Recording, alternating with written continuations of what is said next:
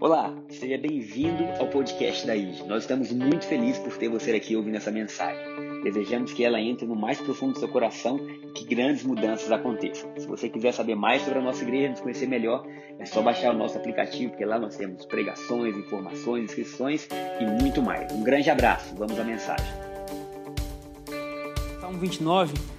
É interessante falar um salmo de Davi, porque Davi representa um pouco cada um de nós. Davi é aquele homem apaixonado por Deus, sim ou não? Sim. É o homem que, no primeiro ato do seu reinado, ele decide, decide trazer a arca da aliança de volta. E ele ama tanto a presença de Deus, ele ama tanto aquilo, que ele mesmo sendo rei, tira suas vestes. E ele começa a dançar como uma criança na frente da arca. Quando ele chega em casa, sua esposa Mical está lá e fala assim: Que papelão, hein? O rei de Israel se despindo na frente do povo inteiro, dançando como uma criança. E ele responde: Fiz isso e ainda mais farei, por amor ao meu Deus. Então, esse é o coração de Davi, é o cara que acorda cedo e faz um, um, um hino dizendo: Acorda, sol, desperta amanhã, vocês estão atrasados, eu quero louvar a Deus. Mas ao mesmo tempo, esse Davi que é tão impetuoso e tão amoroso, ele tem na sua caminhada alguns deslizes, né? É o Davi que na época de a guerra ficou, olhou a mulher de Urias, deitou com a mulher de Urias, chamou Urias, Pediu para Urias deitar com ela. Urias, um de seus valentes. Urias fala: De jeito nenhum, rei. Eu prefiro morrer do que deitar com a minha esposa enquanto meus soldados estão na guerra. Imagina Davi ouvindo isso, né? Meu Deus, o homem foi para a guerra. Não quer deitar com a esposa agora porque ela engravidou e ele queria dizer que o filho era dele. E eu que tinha que ir para a guerra não fui. Não deitei com a minha esposa, deitei com a esposa do outro. E aí Davi manda uma cartinha dizendo assim: tá bom, leva lá para o comandante. E na carta ali tinha um próprio decreto da morte de Urias é um homem que tanto ama Deus quanto passa momentos de dor. E Deus olha para ele e fala assim: Davi é um homem conforme meu coração. Davi é um homem que eu amo. A, a essência de Davi era uma essência de assim: eu quero Deus. Por mais que eu tenha tropeçado, tenha caído, quando ele é chamado ao arrependimento, ele fala assim: Deus, faz tudo comigo, mas não tira sua misericórdia de mim, não. Leva o reino se você quiser, faz tudo, mas não sai da minha vida, não. Então Davi tinha esse coração. E olha o salmo que ele fala, nós vamos começar do versículo 1, tá bom? E diz assim: a voz de Deus na tempestade é o título que a Bíblia dá, Salmo de Davi, 29, 1 diz: Tributai ao Senhor, filhos de Deus. Quantos querem tributar ao Senhor? Tributai ao Senhor glória e força, tributai ao Senhor a glória devida ao seu nome, adorai ao Senhor na beleza da santidade. Ouve-se a voz do Senhor sobre as águas, troveja o Deus da glória.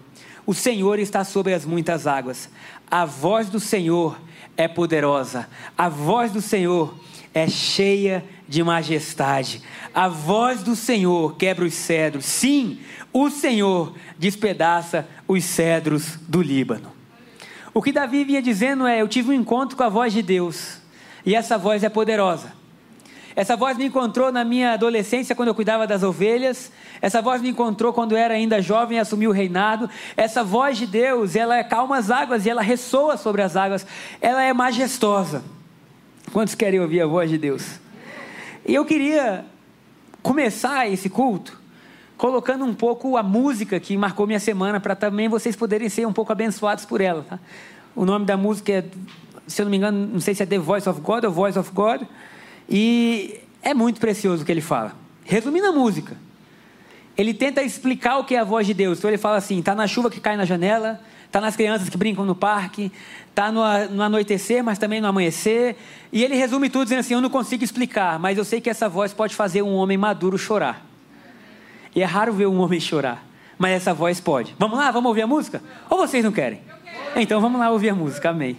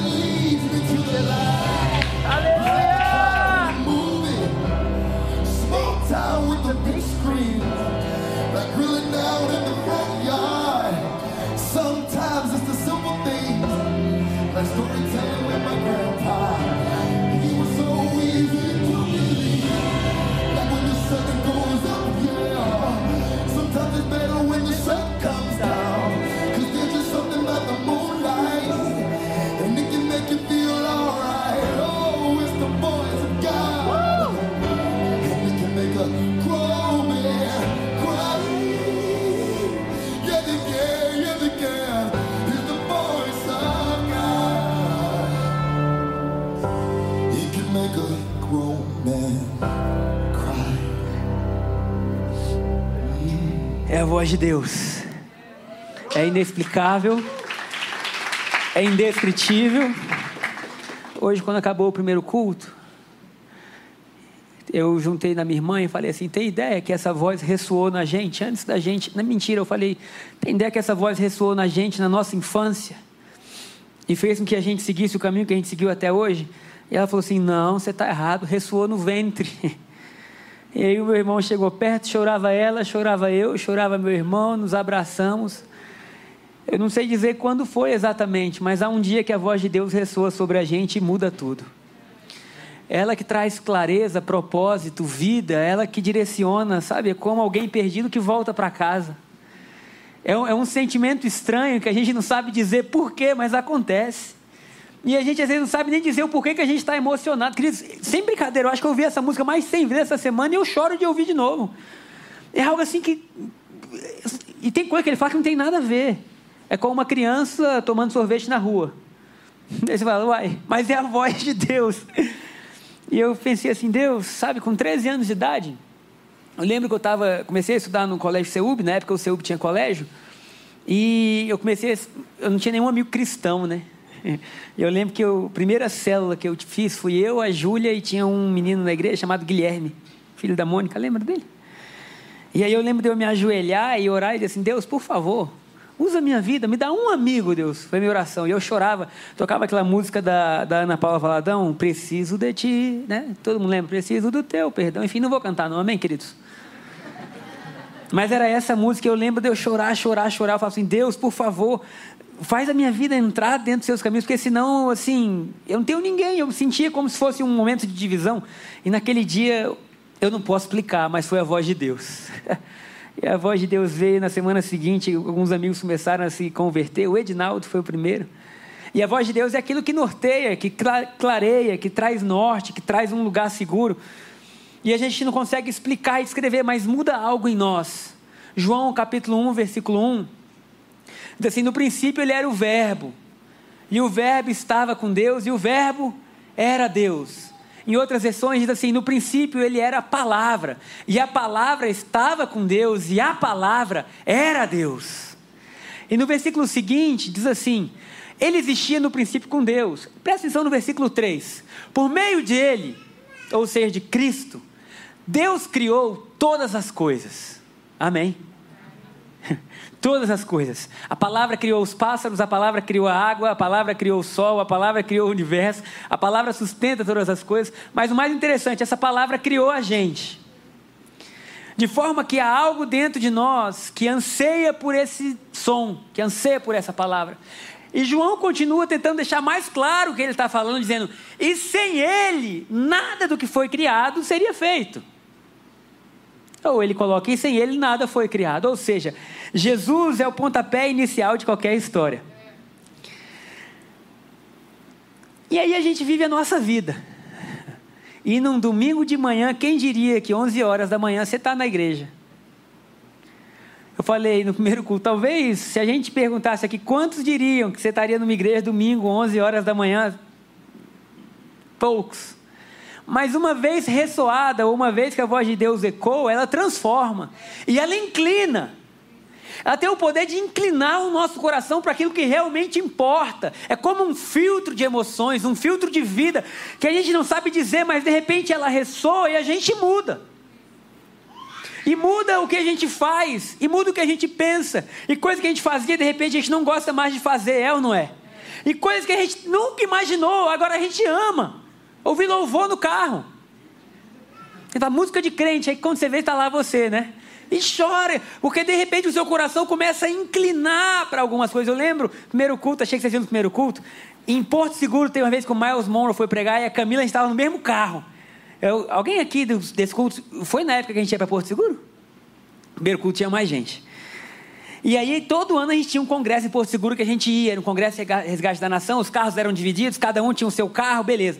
E eu conversei com a Camila assim, falei, cara, até que ponto Deus pode mudar alguém? Sei nem se você lembra disso. Até que ponto que Deus muda? Será que é assim, um pouco, tal? E aí eu lembro que naquela manhã o Miles começou a pregar.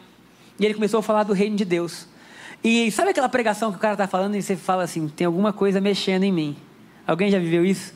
Fala, tem alguma coisa acontecendo em mim. E ele foi falando e eu com aquela vontade assim. Quando começou o louvor final, eu já estava de joelho, gente. Eu chorava, eu chorava, eu chorava.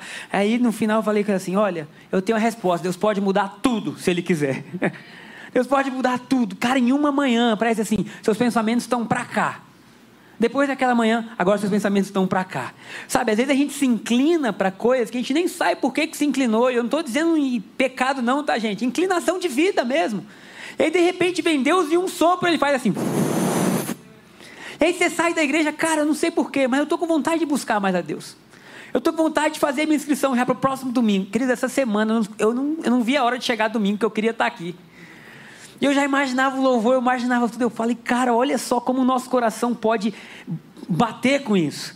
E essa voz, ela, ela por ter ressoado e por ter encontrado nosso coração, no versículo 10 ele fala assim: Ele veio para o seu povo. Ele veio para o mundo que ele criou, mas o mundo não o reconheceu. Gente, olha que coisa louca. O Criador veio para o mundo, mas o mundo não o reconheceu. Ele continua, João continua dizendo: veio ao seu próprio povo e eles o rejeitaram. Gente, o Criador, a palavra, a voz sendo rejeitada. Mas agora olha que coisa linda. Mas, é o versículo 12: a todos que creram nele e o aceitaram, ele deu o direito de se tornarem filhos de Deus. Sou eu, é você, somos nós nós temos o direito de sermos filhos de Deus. Ontem eu cometi o erro de assistir This Is Us com a minha amada esposa. Alguém viu essa série? Ou ver? Gente do céu, essa série é muito boa. Ela é muito legal, mas você... Não, as mulheres vão chorar mais. É uma família, enfim, é a história de uma família. E a família, quando nasce os trigêmeos, um dos trigêmeos morre, uma outra criança é deixada no hospital. E aí o médico fala: Olha, vocês perderam um e um foi entregue aqui hoje. Talvez seja algo divino vocês cuidarem dessa criança. E aí eles começam a cuidar daquela criança, mas a série inteira, assim, é muito legal, porque cada um tem seus, suas dores, seus traumas. Mas aquela criança, ela busca a série inteira a aceitação e dizer assim, da onde eu vim, para onde eu vou. E ontem já era tarde, eu morro do céu, eu estou com sono, amanhã o dia vai ser cheio. E a gente assistindo, e a gente assistindo. E aí chega uma hora que o, o Randall, né, que é essa criança foi adotada, começa a chorar porque ele se sentiu extremamente aceito. E aí, de repente, nós somos aceitos não apenas pelos nossos pais, que isso já é maravilhoso, mas nós somos aceitos por Deus. O que Deus está dizendo é: a humanidade estava caída e derrotada, mas a todos aqueles que creram, deu-lhes o direito agora de serem feitos filhos de Deus. Deu-lhes o direito de serem aceitos, de serem amados. Uau, isso é glorioso. E aí, quando o nosso coração, eu não sei quantos anos a gente tem, e nem por quantas vezes a gente vai viver isso, mas todas as vezes que o nosso coração sente essa presença, algo muda.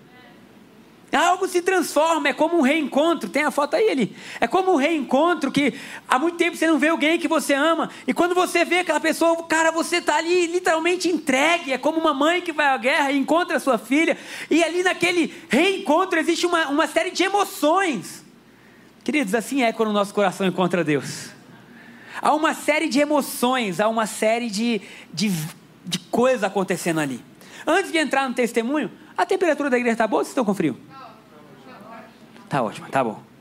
Só para saber, porque no louvor eu estava com calor, que eu estava pulando, pedi para abaixar. E aí a culpa era minha. Então eu.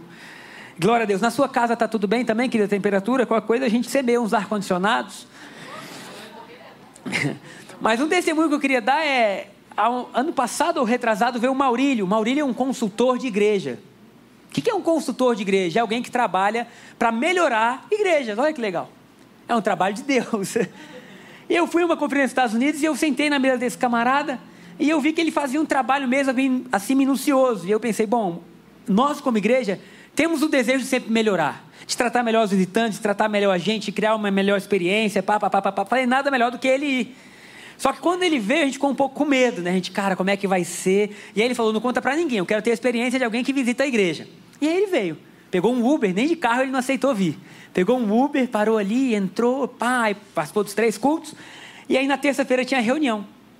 E aí na reunião a gente falou assim: e aí, quais são a, a, os pontos que a gente precisa melhorar tal? Aí ele falou assim: antes de falar dos pontos, eu quero falar uma coisa. Há mais de 10 anos eu cuido de igreja. E eu me tornei extremamente insensível. Eu não sinto mais nada.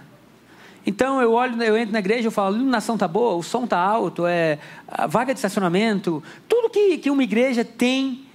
E ele falou assim: depois de 10 anos eu entrei num lugar e eu chorei. E aí falou assim: mas o estranho é que eu não chorei em um culto, eu chorei nos três. E aí, assim, o relatório dele era: eu não sei o que vocês estão fazendo de errado. Mãe, ó, tá chamando, né? Vê, vê, quem é, vê quem é a mãe. Tá trancado, é, fica trancado, porque senão as criancinhas tumultuam o culto. Mas esse está com uma fé tão grande, né? Pai! Vamos clamar por Deus. E ai, Jesus. Da boca dos pequeninos, né? A gente tira o perfeito louvor. E aí ele veio e ele falou assim: Olha, é claro que existem coisas a serem melhoradas, mas vocês têm algo que vocês não podem perder. Que é algo de Deus está vivo no meio de vocês. Queridos, se a gente tiver que perder o estacionamento, a gente perde, amém? Se tiver que às vezes mudar o tempo, a gente muda. Se tiver que mudar, mas uma coisa que nunca pode mudar é, é, é o privilégio da gente poder sentir Deus no nosso meio sentir Deus um no outro, olhar, orar, chorar e falar: a gente é isso mesmo, e assim é. Oh Deus maravilhoso. Então essa voz, ela muda, ela transforma, ela, ela faz a gente voltar para o caminho, ela traz sentido, ela traz propósito, porque foi Ele que nos criou. Ele que sabe para que, que a gente serve, quais são nossos dons, quais são nossos talentos. Ontem, um almoço nós tivemos, existiam algumas crianças, e a gente começou a ver que cada criança tinha um ponto forte. Uma era muito inclusiva, abraçava todo mundo, o outro era determinado, o outro era mais calmo. Sabe, cada um tem dons que Deus colocou e Deus pode potencializar isso no nosso meio. Então essa voz ela nos traz sentido, ela nos traz propósito. Coisas começam a nascer em nós, vem clareza, vem direcionamento, vem propósito, amém? De repente passamos a sentir que o nosso coração mudou. Surge um desejo de pertencer, de amar, de congregar, de servir de servir, gente. Cadê? Ah, olha, que voz, hein? Vamos ter uma audição do louvor. Charado, Lucas. então, assim, essa voz ela impacta, ela muda. Ela faz algo reviver em nós, algo ganha vida. Assim como na criação, que enquanto Deus falava, o mundo nascia, em nós, enquanto Deus fala, tudo adquire vida. Vocês têm ideia que enquanto Deus falava em Gênesis 1, o mundo nascia? E disse Deus, o mundo começou a nascer. O que essa voz pode produzir dentro da gente? O que essa voz pode mudar dentro da gente? Aleluia. Sempre que ele fala, algo, res, algo muda, algo vive. E o interessante é que Deus, através da sua voz, ele deseja mais impactar do que impressionar. Nós somos criados em uma cultura onde de forma errada, a gente quer muito impressionar. Impressionar, às vezes, com a quantidade de seguidores que a gente tem, com as roupas que a gente usa, com os bens que a gente possui. Só que Deus, ele se preocupa pouco em impressionar e muito impactar. Ele é o Deus que deixa a multidão para encontrar um. Ele é o Deus que deixa as 99, porque para Deus um importa. Eu coloquei aqui a foto do show, porque em grandes festivais como o Rock in Rio e por aí vai, cara, é, existe algo que mexe um pouco com a gente, as multidões e aquela massa, todo mundo fala, cara, que legal, ou um jogo de futebol, né? Deus abençoe o Flamengo, misericórdia, brincadeira. Ou em um jogo de futebol, né? Ó, oh, ixi. O Lomba, né? Eu estou assim, oro pelo Lomba, não oro por ele, né? Senhor abençoe. Então, Deus, ele, ele, ele fala assim: olha, se necessário for, eu não quero impressionar, mas eu quero impactar. Eu quero ser o Deus que sabe a individualidade, a pessoalidade, sabe as coisas, as características únicas de cada pessoa, para que você saiba que você é precioso, que você tem valor para Deus. É como Maria Madalena, a Bíblia fala que o primeiro encontro de Jesus com Maria Madalena, ele teve que expulsar sete demônios dela. E aí você pensa, nossa, eram sete? Não, é porque sete na Bíblia fala de totalidade, ou seja, a vida dela era toda endemoniada atribulada a irmã era. E aí Jesus encontra a vida dela e ela é tratada como nunca foi, uma prostituta que agora é tratada com amor, com honra, com um carinho que vai muito além de algo sexual, que é o carinho de Deus por nós. E ela se entrega totalmente, ela fala: "Cara, agora a minha vida é para servir esse cara, agora eu vou andar com os apóstolos". Quando Jesus morre, ela corre até o túmulo levando seus melhores perfumes, sabe, para perfumar alguém que já tinha morrido. Por isso que é normal nós termos atos de amor a Deus. Quando a gente vê o que ele fez, a gente fala: Deus, estamos aqui, queremos participar. E ela chega lá, ela vê o túmulo vazio, vê um jardineiro, e ela corre ao jardineiro e fala assim: Se você levou ele, me diz onde ele está. É só você dizer onde ele está, eu vou atrás dele. E o jardineiro fala: Quem você está procurando? E ela: Jesus. O jardineiro conversa com ela de novo. E é, então era só o jardineiro. E ela fala com o jardineiro. E de repente, na segunda pergunta, o jardineiro fala assim: Maria. Hum. Quando ele fala Maria, o versículo seguinte fala que ela diz assim: Mestre. Você tem ideia que Maria reconheceu Jesus só pelo fato dele a chamar pelo nome? Maria reconhece Jesus só porque ela falou assim: essa voz eu conheço, ele sabe a minha individualidade, ele sabe quem eu sou. Essa voz é tão preciosa que ela pode reconstruir a gente de dentro para fora. É como Lázaro que há quatro dias está morto, queridos. A gente sabe que uma pessoa, quando morre, em minutos, o corpo da pessoa já muda. Se você tenta ressurgir ou fazer respiração, dependendo do tempo, os médicos falam, nem traz, porque pode ter sequela. Lázaro está morto há quatro dias. Jesus chega à cena, manda rolar a pedra do túmulo, chora e diz: Lázaro, vem para fora. Aquela voz é tão poderosa que faz os órgãos reviverem, que faz o cérebro reviver, que faz um homem morto há quatro dias parar de feder e voltar à vida, e voltar à vida em perfeição, a tal ponto que agora Lázaro volta e passa a anunciar Jesus. Gente, que Deus é esse que pode nos tirar das profundezas e nos trazer de volta à vida? É um Deus que pode nos tirar dos vícios mais terríveis, das prisões mais terríveis. É um Deus que a voz dele apaga o nosso passado e libera a gente para um futuro de vida. Será que você pode aplaudir Jesus nessa manhã? Essa é a voz que tem poder para fazer todas as outras vozes se calarem. É a voz de Deus que, quando fala, literalmente acabou. É aquela voz que vem com tanto peso e fala assim: não, não, agora Deus falou. Não adianta mais. É como um pastor batista. Qual é o nome, meu querido apóstolo? Enéas Tonini. Primeiro culto ele falou, estou deixando ele ser igualzinho para não ter diferença do primeiro culto para o segundo. Enéas Tonini, um pastor batista que tinha vivido muito tempo como teólogo, estudando, aprendendo, estudando quem Deus era, para onde Deus se movia. E ele tem um encontro com Deus poderosíssimo, um encontro tão forte que ele cai no chão chorando. E ele ali está, tá, enfim, tendo um encontro com Deus. E ele fala: Deus, fala para mim o que o Senhor quer e tudo o que o Senhor pediu eu farei. E aí Deus falou para ele assim: abre mão de todos os livros e só me busca. E aí ele volta para sua casa, pega todos os livros que até então tinha norteado a sua vida. Se eu não me engano, ele tinha mais de 60 anos quando isso acontece. E doa para a biblioteca dizendo: Jesus, se o Senhor quer isso de mim, agora eu vou ouvir só a tua voz, porque vale mais a voz de Deus do que um milhão de livros. E tem gente que se aproxima a Deus, o que, que você quer que eu faça? E Jesus fala assim: vai estudar. Porque quem entende Deus? Para um é uma coisa, para o outro é outra. O importante é onde a voz de Deus está, aí há direcionamento, aí há clareza, aí há vida, aí há coisas surgindo, há coisas nascendo. É essa voz que te leva para casa, quem pode dizer amém? É essa voz que desperta coração, é essa voz que acalma. No caso de Maria, Jesus morreu, ressuscitou, e quando ela ouviu a voz dele, ela ressuscitou também. Ressuscitou da tristeza para a alegria, do medo para a convicção. E essa voz de Deus é uma voz que nos guia a águas mais profundas. Será que você pode falar para quem está do seu lado, se é que tem alguém que você conhece que veio com você? Águas profundas. Tem um versículo em 1 Coríntios, capítulo 2, verso 10, que diz assim: mas foi a nós que Deus revelou essas coisas por seu Espírito. Por quem? Por seu Espírito. Pois o Espírito sonda todas as coisas, até os segredos mais profundos de Deus. A minha versão fala assim: que o Espírito conhece todas as coisas, ou investiga todas as coisas, até mesmo as profundezas de Deus. Você tem ideia que você tem um Deus que é profundo? Um Deus que você pode literalmente conhecer e prosseguir em conhecer e continuar conhecendo. E quando você morrer, você vai chegar na eternidade e você vai continuar conhecendo.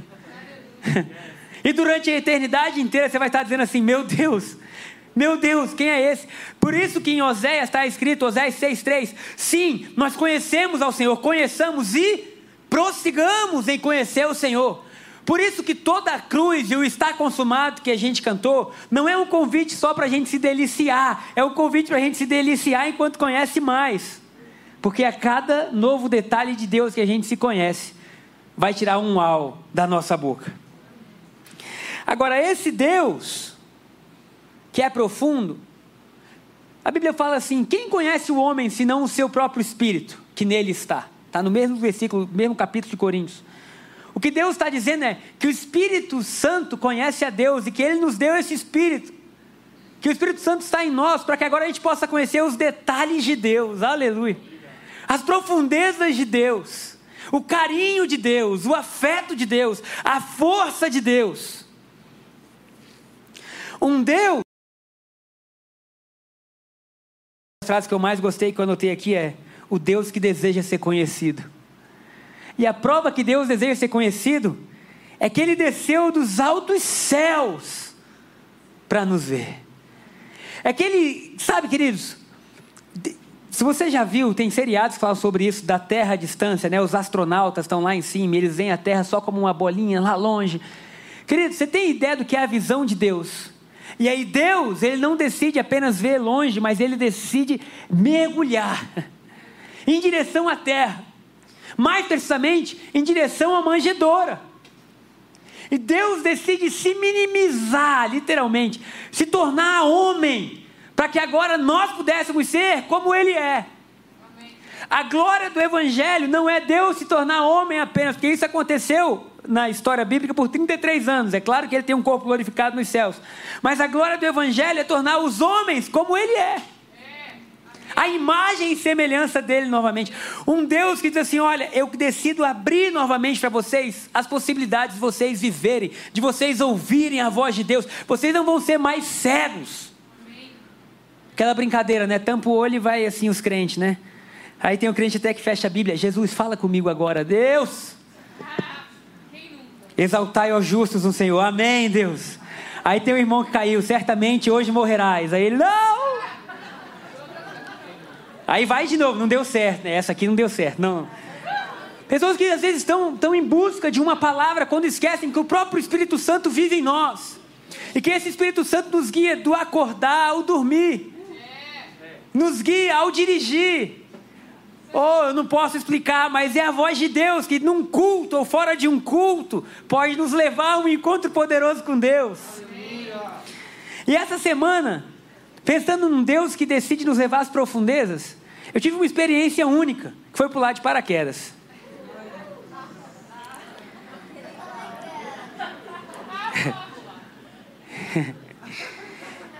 o Tiago estava aqui no primeiro culto, que foi o, quem nos inspirou, né? E aqui está a Shayla, que foi quem perdeu o juízo e se animou. Falou assim, vamos pular de paraquedas. Eu falei, vamos, aquele vamos assim um dia, né? E saltar, a irmã está dizendo que ninguém pula de paraquedas, o pessoal salta de paraquedas, saltar de paraquedas. Vamos! E aí fomos. Na verdade, antes eu achei que seria algo muito distante, né? Mas não, aí eles marcaram tudo e vamos sexta-feira. Eu falei, moço do céu, a gente vai mesmo, vamos.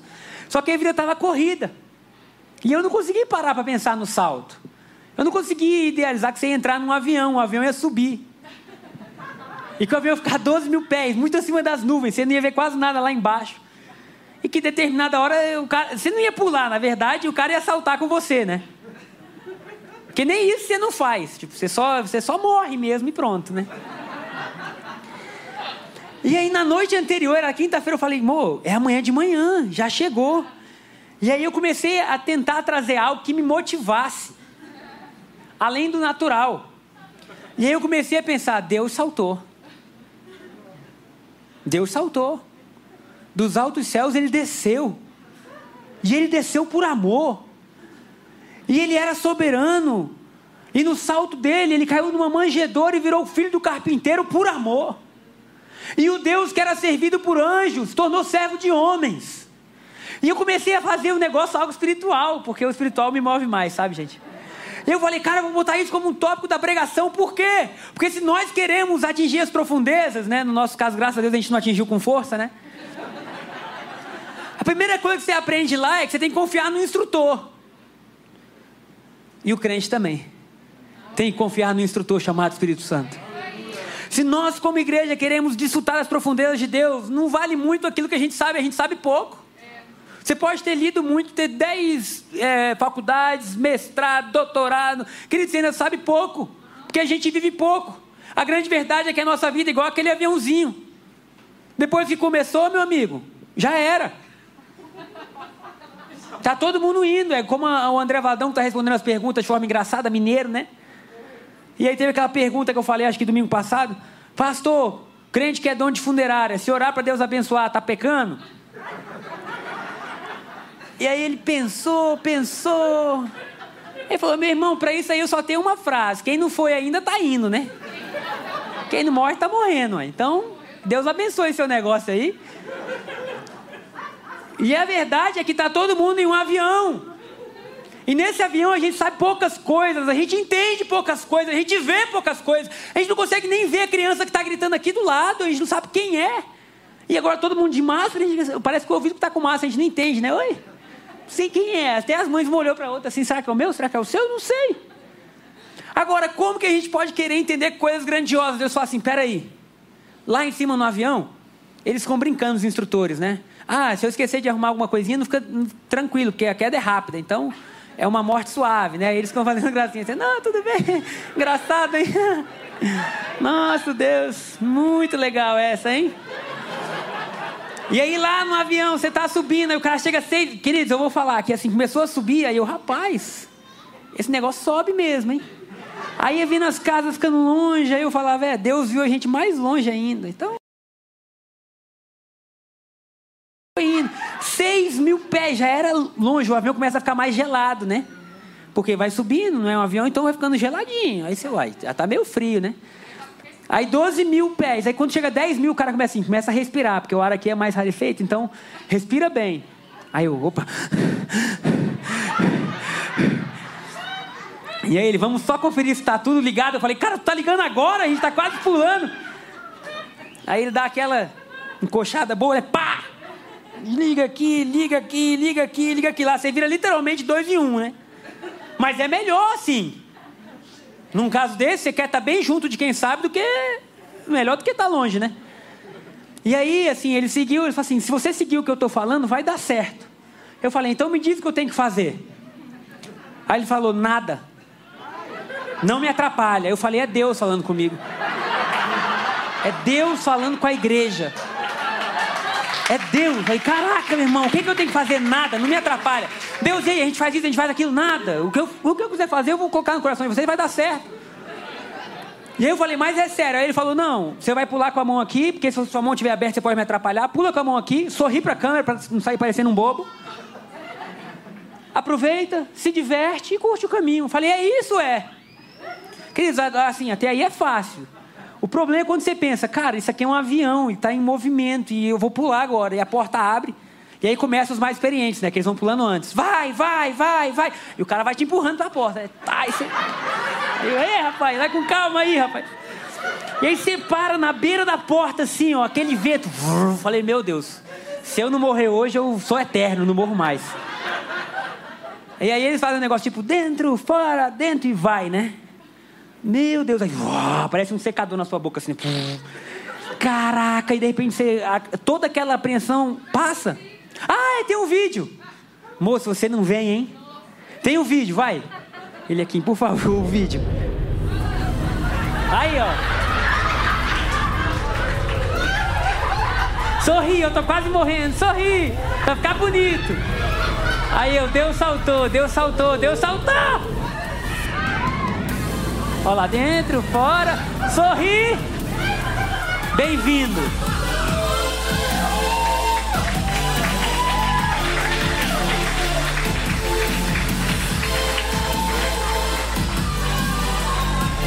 Pronto, tá bom. Obrigado, Eli. E o legal é que eles vão com o capacete todo fechado, mas você se lasca. É tipo Deus mesmo. Vem comigo que você está seguro, mas no meio do caminho você está meu Jesus que quer isso, né? Aí você abre a boca, não abre muito, que você quase engasa com o vento. É tanto vento. É... Opa! Mas vencemos. E o legal é que isso é a voz de Deus, que em qualquer lugar ela pode falar com você se você estiver conectado. E eu desci, né?